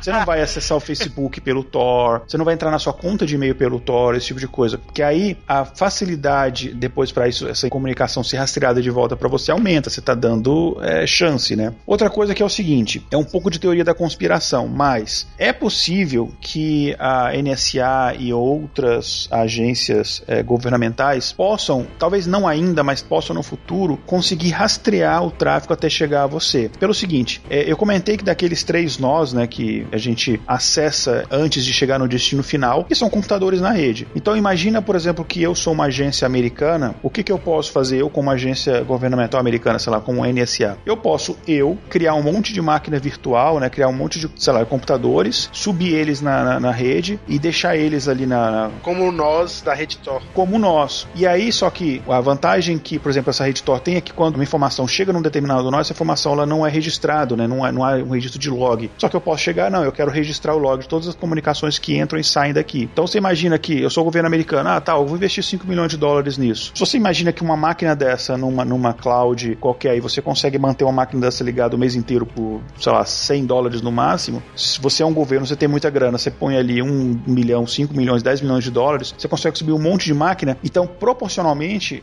muitos dos nós da rede vão ser seus, e aí a chance de você pegar alguma coisa é maior. Então, o que eu quero dizer com isso é que nada é 100% seguro. Então, além de todas as suas comunicações, você tem que ter cuidado, por exemplo, não abrir um arquivo. Às vezes você vai abrir um arquivo, por exemplo, ah, eu vou abrir um, não um arquivo executável, vou abrir um documento, um PDF, um documento, é, um doc, alguma coisa lá. Eu vou abrir esse, esse arquivo, dica fundamental, se abriu qualquer tipo de arquivo, você vai executar esse arquivo, você vai abrir, desconecte da internet. Quando eu falo desconectar da internet, não é fechar o navegador, é desconectar mesmo. Desabilite o seu adaptador de rede, ou tire o cabo, é, desligue o seu roteador, qualquer coisa assim. E aí você abre, porque aí se tiver algum códigozinho ali que tá pegando informação sua e passando para algum outro servidor, você tá pelo menos protegido que você não tá, quando você tá acessando aquele documento, você não tá conectado na internet. Então são pequenas dicas de internet. Enfim, não existe absolutamente nada 100% seguro. E outra coisa, se você tá fazendo alguma coisa que você não quer ser rastreado, evite acessar site com flash. A gente sabe que CSS, JavaScript, eles são bloqueados, mas flash, se eu não me engano, eles não são bloqueados. E o flash, como ele executa no cliente, ele executa no seu computador, não no servidor, existe uma chance de que essa informação possa, de alguma forma, te rastrear, né? Seja possível te rastrear. Então, é, em outras palavras, não existe nada 100% seguro e não é uma medida de segurança que você vai tomar que vai te fazer ter mais segurança. Existem várias medidas. E, tomando as devidas precauções, você pode usar, por exemplo, o Tor para ter uma navegação normal em algum site e tal, se você simplesmente quiser navegar de forma anônima. Também lembrando que, pra não não ter falha de segurança, é bom também as pessoas também não fazerem merda, né? Que isso é o que geralmente Isso. dá problema pra todo mundo. Exatamente, exatamente. Isso aí, claro, não cometa nenhum crime, nenhum crime fique longe da, da rota da seda e do coelho branco, entendedores entenderão, né? E, enfim, é isso aí. É isso aí então. A gente vai terminando aqui esse mundo freak confidencial, um pouco diferente do convencional, mas eu acho que a gente falou tudo aqui, toda a nossa in- informação e experiência que a gente queria passar por os ouvintes, deixando mais uma vez bem claro, isso não deve servir como incentivo para alguma pessoa é, se sentir instigada a procurar esse tipo de coisa, até porque o objetivo aqui é falar que esse tipo de coisa é, você não precisa descobrir, sabe? Você não é o mundo freak confidencial, investigadores paranormais. Você não, cara, assim, o que existe existe e você não vai conseguir mudar nada com relação a, a isso. E você não precisa ver que aquilo existe. Você pode confiar na gente. Você não precisa entrar lá. Pode confia em mim, confia em mim. É, mas o- a grande mensagem que eu gostaria de deixar aqui pro final do podcast, além de agradecer aqui ao Rick Igor, é, eu acho que é um pouco isso. O ser humano geralmente é o que estraga as coisas, né? Como a gente já tá batendo aqui na tecla já diversas vezes. Então é aquilo, cara, tu não quer que aconteça nada de ruim pra você, você é que tá com a, a bola nas mãos, a batata quente tá na tua mão. Se você não fizer besteira, não vai acontecer nenhuma besteira. Então eu acho que é basicamente isso. É, gostaria de agradecer aqui a presença do Rick. Valeu. Segurança, por favor. O que o Igor falou é importante. Navegar na Deep Web tem que ter um conhecimento mínimo de segurança. Então não vai fazer besteira, não. Com certeza. Igor, um grande agradecimento aí mais uma vez participando com a gente. Valeu, obrigado, obrigado pessoal e, enfim, mantenha-se sempre no caminho da luz. Por favor, por favor. Então é isso, galera. Vamos agora para a leitura de e-mails e comentários. E até a próxima.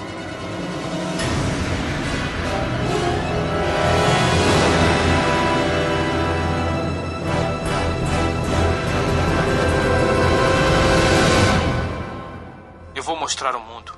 Um mundo sem regras nem controles, sem limites ou fronteiras. Um mundo onde qualquer coisa é possível.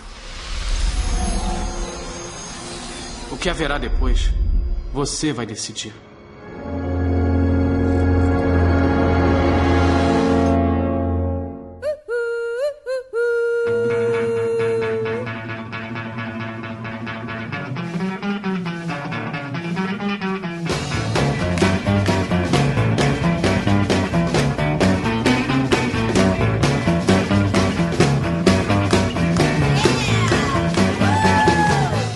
E chegamos aqui agora na área de leitura de e-mails e comentários do nosso Mundo Freak Confidencial. E estou aqui, antes de mais nada, para dar os recadinhos básicos para você que está aqui querendo estender um pouco os episódios. Olha aí, vocês são os verdadeiros freaks, né? Que escutam aí e não se importam, não se importam, gostam e acham que a leitura de e-mails e comentários é sempre um a mais que vocês escutam. Então vamos lá, galera. Antes de mais nada, antes de mais nada, obviamente a gente tem que falar das nossas redes sociais. Eu sei que a gente é chato com isso, mas a gente tem que falar, né? A gente tem o nosso grupo do Facebook, que é voltado mais pro mundo free confidencial, onde a gente discute lá os casos insólitos, a gente posta notícias, né? Tem até tirinhas que são postadas lá vez ou outra. Então vocês deem uma olhada lá, vai estar o link aí no post. E outra coisa são os nossos perfis nas redes sociais mesmo, né? A gente tem aí do Facebook, do Twitter e do Google Plus. Você vai encontrar tudo no nosso site no mundofreak.com.br. E se você também quiser mandar e-mail, você manda para o contato arroba mundofreak.com.br. Eu não sei porque eu estou falando pausadamente. Para vocês que também querem é, mandar e-mails ou por algum motivo não querem escrever um e-mail, vocês vão lá no formulário e vocês assinam e a gente recebe aqui tudo bonitinho, tudo certinho. Então, por favor, a gente espera aí o comentário de vocês do episódio da semana. Bem, avisando a todos que o Mundo Free Confidencial agora é semanal. Se você não percebeu, já são três semanas. Você, se você não percebeu, não esqueça de tomar seus remedinhos, porque realmente são três semanas, quase um mês aí completando, de episódios ininterruptos do nosso podcast, nosso projeto. Além, é claro, de, de muitos outros. Ou seja, a gente tem praticamente dois podcasts semanais. E agora, galera, a gente, eu conversei, né? Eu sequestrei algumas pessoas, né? Fiz alguns contatos, né? Tive que colher algumas coisas, quebrar alguns ovos, quebrar alguns joelhos também, porque eu roubei, não, quer dizer, eu trouxe pra gente, pro Mundo Freak, um projeto muito foda que eu tinha conhecido bem recentemente, que é o projeto do Bruno, que é o do Dota Cash. Então fiquem ligados, vocês que gostem de jogar Dota, tá saindo aí. É, o Bruno me prometeu que é quinzenal, né? Mas vamos lá. Já tá o primeiro no ar. O podcast não vai sair no feed convencional, até porque eu acho que ninguém é, é obrigado a gostar de Dota 2, então, e muito do nosso público realmente não conhece, ou talvez não goste. Então ele vai ter um feed próprio. Você tudo, tudo isso você vai encontrar no post dentro do nosso site, que vai estar tá lá na área de podcast, você vai estar tá lá o DotaCast, vai ter um banner também na sidebar, tudo certinho. E vamos agilizando um pouco esses recados. A gente tem aí um recado muito importante do Facebook, galera. O tio Mark, ele está ferrando com todos os produtores de conteúdo, forever and ever, porque cada vez mais os nossos posts dentro das páginas eles estão sendo menos, menos relevantes dentro dos códigos malucos que eles usam no Facebook, ou seja, 4% das nossas mensagens chegam para vocês. Então, galera, seguinte, agora o editor vai colocar uma musiquinha de elevador até dar tempo de vocês abrirem o Facebook.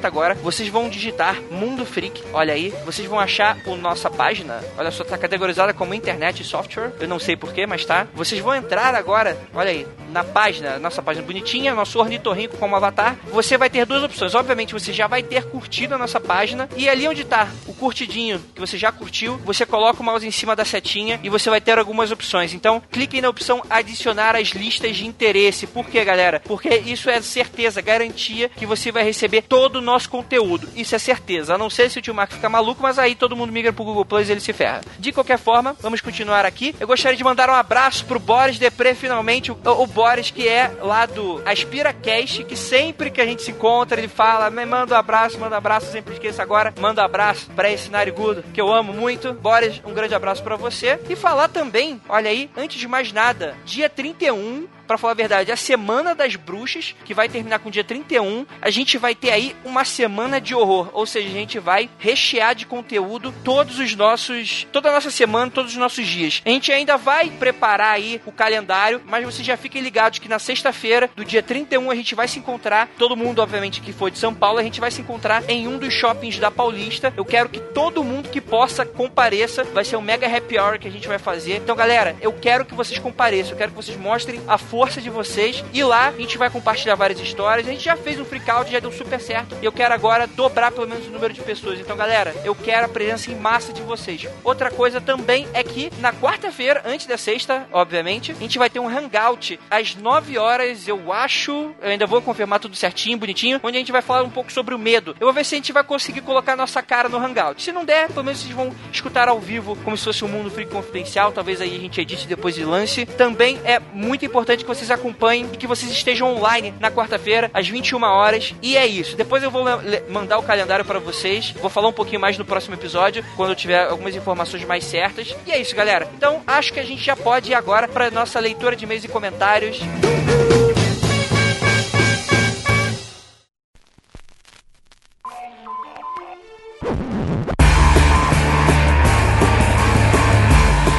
temos aqui, olha só, novos ouvintes aqui participando comigo. O primeiro deles, Emanuel, por favor, se apresente. E aí, galera, como vão vocês? Sou Emanuel, moro em Fortaleza, feliz de estar participando. Olha aí, olha aí, falou que come vocês. Toma cuidado aí, galera. Cara, aí é. Tem uma vírgula aí no meio. Olha aí, tenho, tenho também Edson, por favor, se apresente. Eu sou Edson Oliveira, sou lá do DimensãoNerd.com, acompanho o Mundo Freak Confidencial desde que começou a ser publicado e muito feliz de estar aqui também. E não como nenhum de vocês, tá? Não se preocupe.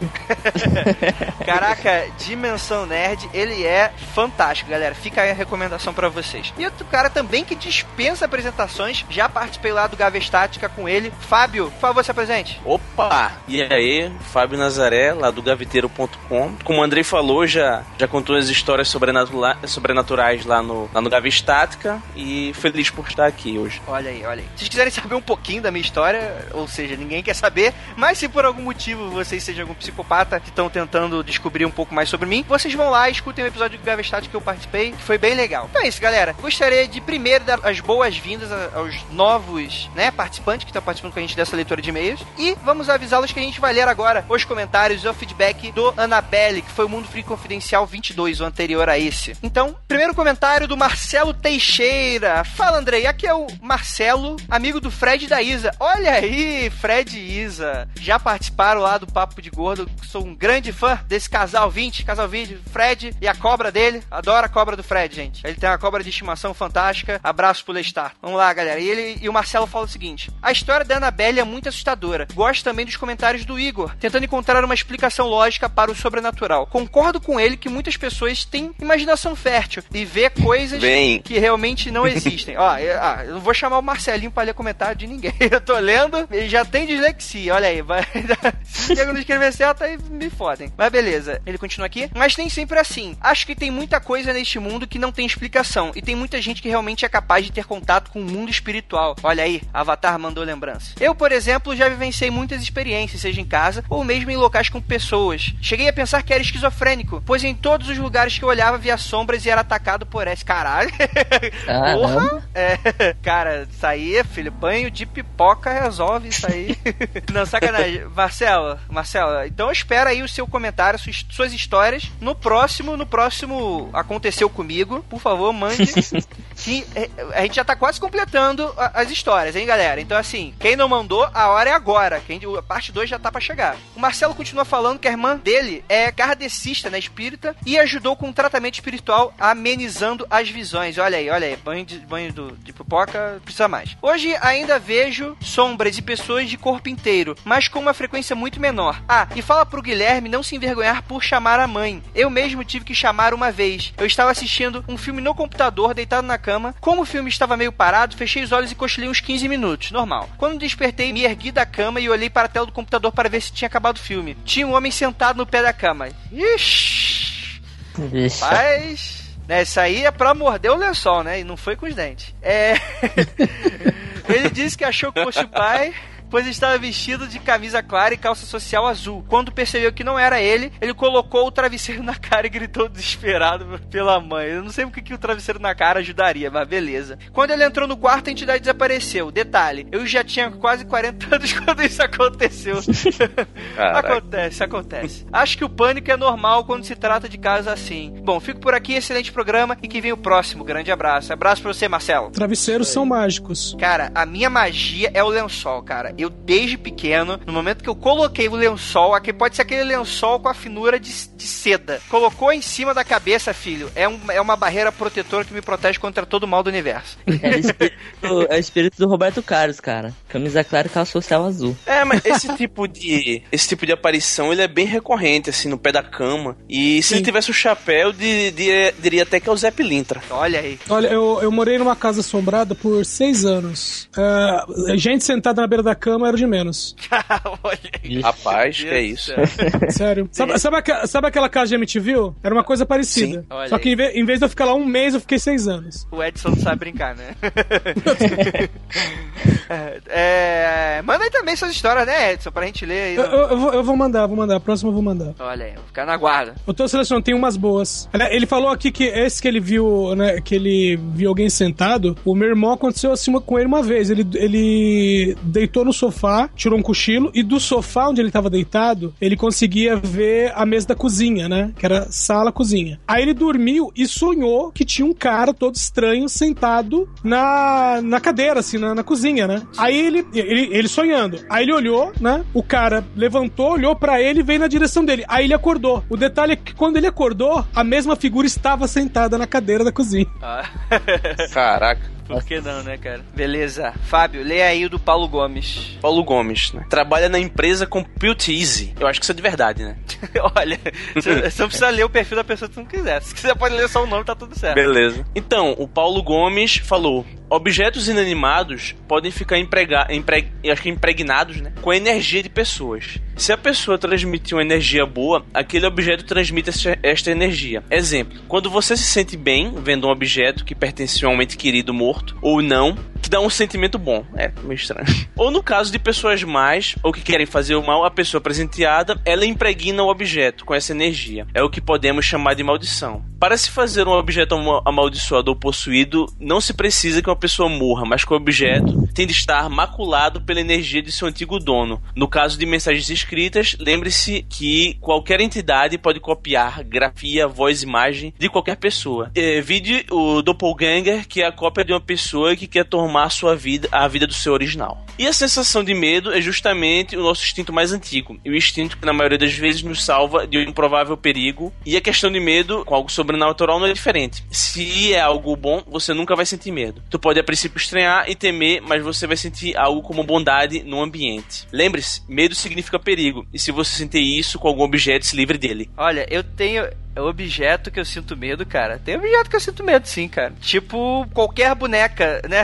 de porcelana é, já é um perigo iminente, né? Caraca, boneca é um troço assustador, cara. Minha, minha irmã tinha várias e chegou um momento que ela disse: Ó, tira isso tudo do meu quarto que não dá mais não pra dormir com isso, não. Então, é, é tem muito dessas teorias e tal, de, de objetos, não só objetos, como ambientes receberem cargas, né? De alguns eventos passados e tal. Depende muito da sua crença, né? Eu também não, não acredito muito em objetos possuídos tipo Chuck, né? Que é objeto ganha vida, entre aspas, né? Seria como se fosse uma manipulação, igual no caso da Annabelle que a gente comentou um pouquinho aí. O interessante é que ele falou de Doppelganger e o, o Geekvox, né? Ele lançou bem recentemente um episódio sobre bilocação que fala um pouquinho sobre isso. Fica a recomendação. Se algum de vocês escutam Geekvox, manda aí um e-mail para eles pedindo para convidarem a gente para um episódio, olha aí, para espalhar a palavra. É, fica aí também a recomendação do episódio deles que foi bem legal. O Doppelganger também é um, é um, merece um episódio à parte, tem muita história legal. Só que eu não sei se eu acredito em Doppelganger, não. Eu acho que é, é ainda muito. São coisas muito pontuais e específicas, assim. Eu não sei, eu não sei. Acho que se mistura muito com viagem astral, a pessoa se vê, talvez agindo, talvez dormindo. Não sei, não sei. Uma hora a gente fala sobre isso. Mas tu acha que bilocação tem a ver com isso? Com viagem astral? É, bilocação é, é, é um pouco de tudo, né? Essa questão de você estar em dois lugares ao mesmo tempo, né? Aí, até aí você entra em conceitos até de tanto fisicamente você estar no mesmo lugar, como em espiritualmente, né? Acho que eu posso falar isso. Acho que depende muito também da interpretação, né? Às vezes, dependendo da sua crença, pode ser a mesma coisa, só que cada um vê de uma forma, não sei. Ah, a Bíblia tem citações sobre isso. Ah, chama, eles chamam de espíritos familiares, que é por um espírito, por exemplo, que te acompanha, entre aspas, o tempo todo. Então ele sabe como você age, como você fala, como que você pensa. Então se num momento ele precisar passar por você, ele se passa por você. Olha aí. O pior espírito, espírito familiar, com certeza, é a sogra. Não, sacanagem. ah, meu Deus. Vamos lá, próximo comentário, próximo comentário. Vamos lá, vamos lá. Emanuel, leia o do Bueller. Ó, agora a gente vai ler o comentário do Alexandre Bueller. Daí, galera, o podcast está cada vez melhor. É como eu havia comentado anteriormente no grupo. O fato de trazer os ouvintes traz o podcast com um caráter de pessoas se juntando para juntar casos estranhos, comentar experiências, é algo totalmente diferente de outros podcasts. Eu acho que o Warren, Warren é, queriam justamente isso, juntar evidências, provas que realmente os casos sobrenaturais existem. Eu dou créditos a eles, obviamente o dinheiro vem junto, afinal o Mundo Freak vai ficar rico com as camisetas, mas na verdade o objetivo nunca foi o dinheiro para nós. Ou sim, André? Andrei. Olha aí, olha aí. É claro que o objetivo são dinheiro, mulheres e, e é isso aí. não, sacanagem, gente. É só dinheiro mesmo. Lembrando que não precisa ir para o sobrenatural para ficar assustado com o mundo. O natural já é muito estranho, concordo. Como o vídeo que já postei no grupo sobre a boneca Annabelle. Onde uma mulher coleciona milhões de bonecas Annabelle e se veste igual a ela. Aí ele deixa o link do YouTube, se vocês aí entrarem, chama My Crazy Obsession, tá lá no site. é verdade, é verdade. Isso é assustador. Sim, mas não é bonecas Annabelle, né? Na verdade, é o modelo da que é a Annabelle, que é a Ragged Ann, né? Que a gente comentou um pouco. E é bastante conhecido lá fora, nem sabia que era tão conhecida assim. E tem gente que é fanático por tipo de colecionismo e tal. Ela vive cercada de Annabelle, né? É, sim.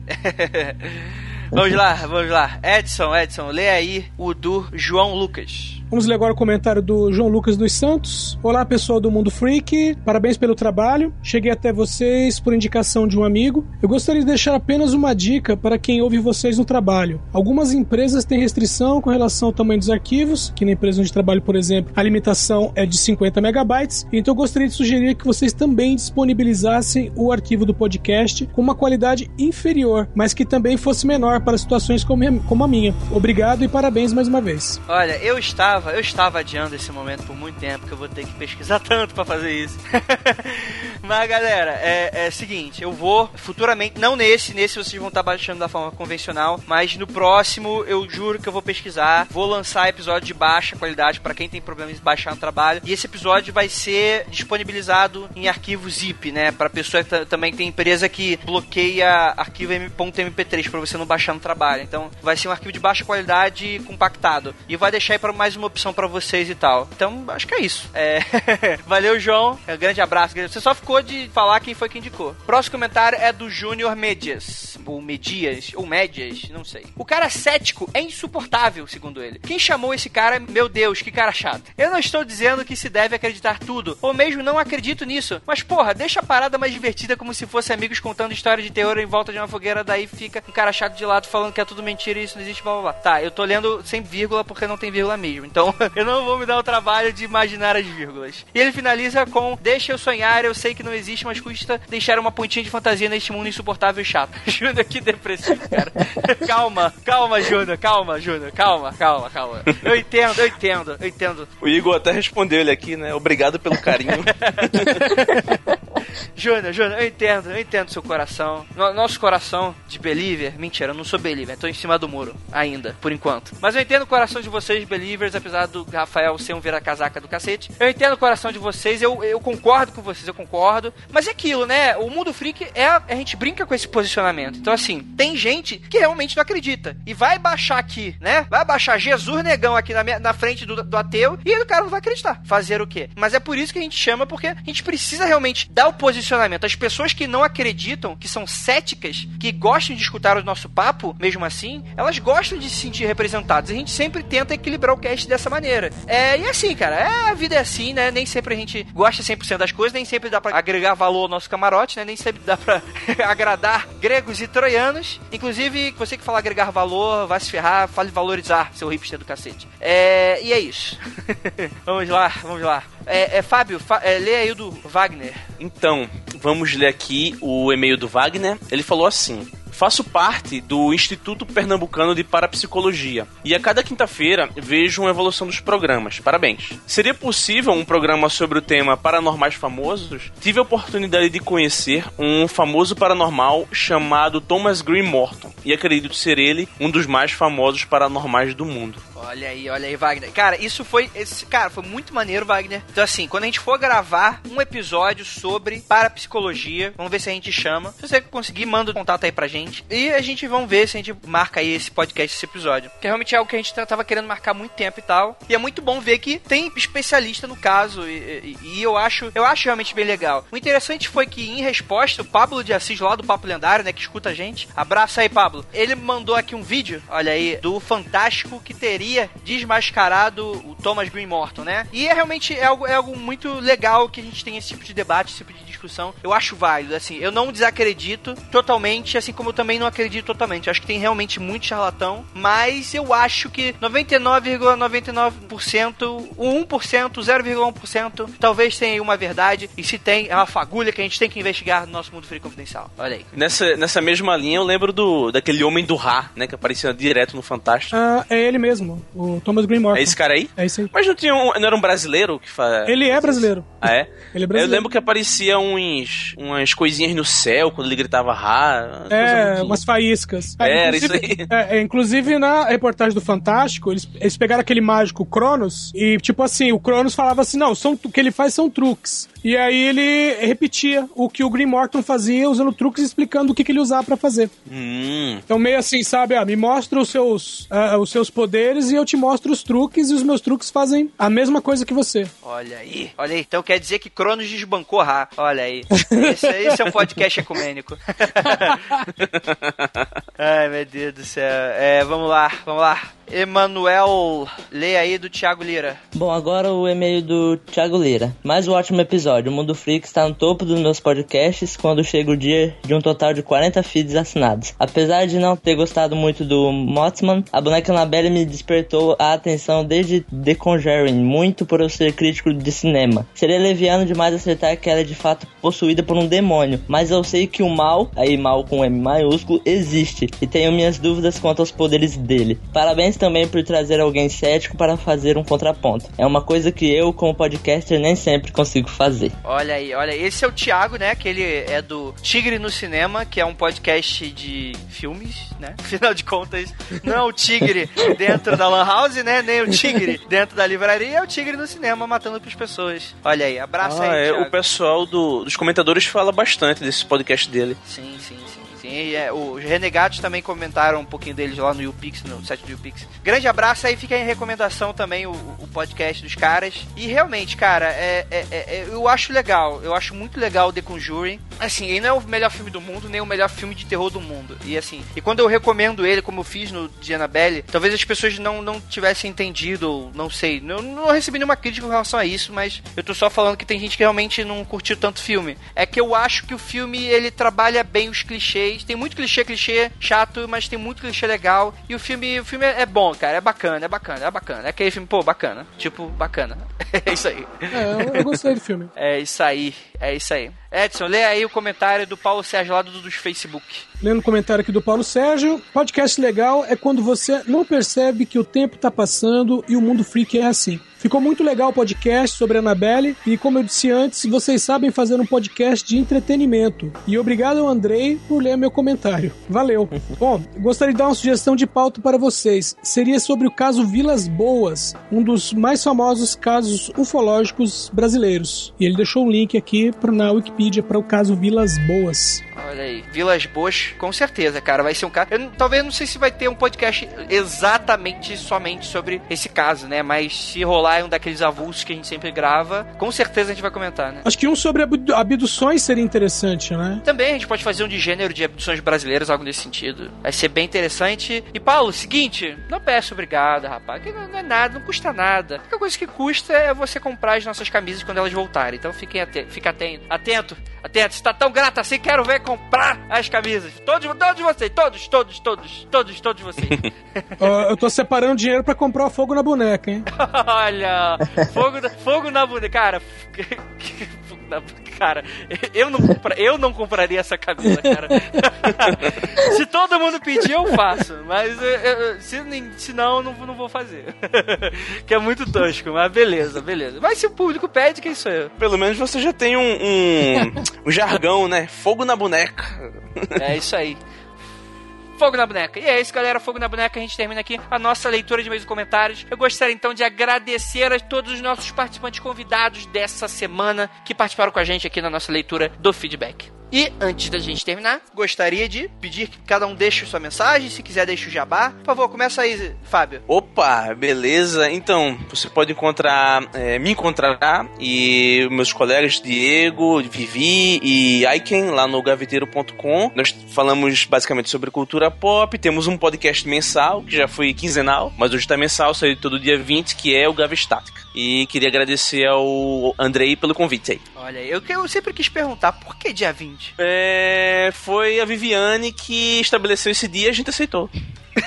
tá bom, né? Não, porque na constelação de, de Júpiter do- tem aí o maior dia poderoso aí da cultura pop é o dia 20. Não. Foi uma sugestão que a gente aceitou. Tudo certo. É, acontece, a vida é assim. É, deixa aí sua mensagem, Manuel. Então, muito feliz por participar, já tinha ouvido aí bastante dos podcasts do, do Mundo Freak Confidencial. Tô feliz de estar aqui. Enfim, tamo aí, se precisar, só chamar. É isso aí, tamo sempre aí, tamo sempre aí. Também, Edson, deixa aí a sua mensagem. É, eu queria agradecer por ter permitido eu participar dessa leitura de comentários e e-mails. Pedir pro pessoal acessar lá dimensãonerd.com. É, nós somos um condomínio de podcasts, né? É uma boa rela- correlação. Um, condomínio, um condomínio de podcast. Nós temos na segunda o Dimensão Nerd propriamente dito, que é um, um programa de notícias, é, notícias do mundo do entretenimento com um toque de humor. Temos um programa, o Fala Série, às quartas-feiras falando de séries. Às sextas-feiras, o Alternativando, que é sobre música. E fora Fora isso, tem o pessoal lá, os agregados, que falam desde futebol até banco de dados. Ó, isso aí, isso que é variedade de verdade. Cara, que bom que não tem combo podcast ou vocês falam combo cast mesmo? Não, é, é, é Combo Podcasts. Ufa, Mas- cara, porque tá lá, combocast, combocast, combocast. Opa! Ô, Eita. Não pode, não pode, não pode. Tira as crianças da sala. É isso aí, galera. Fica aí a recomendação. Eu acho que é isso. Um abraço também pro nosso ouvinte Poltergeist que tá escutando a gente agora. É, E eu acho que é isso, galera. Não olhem para trás.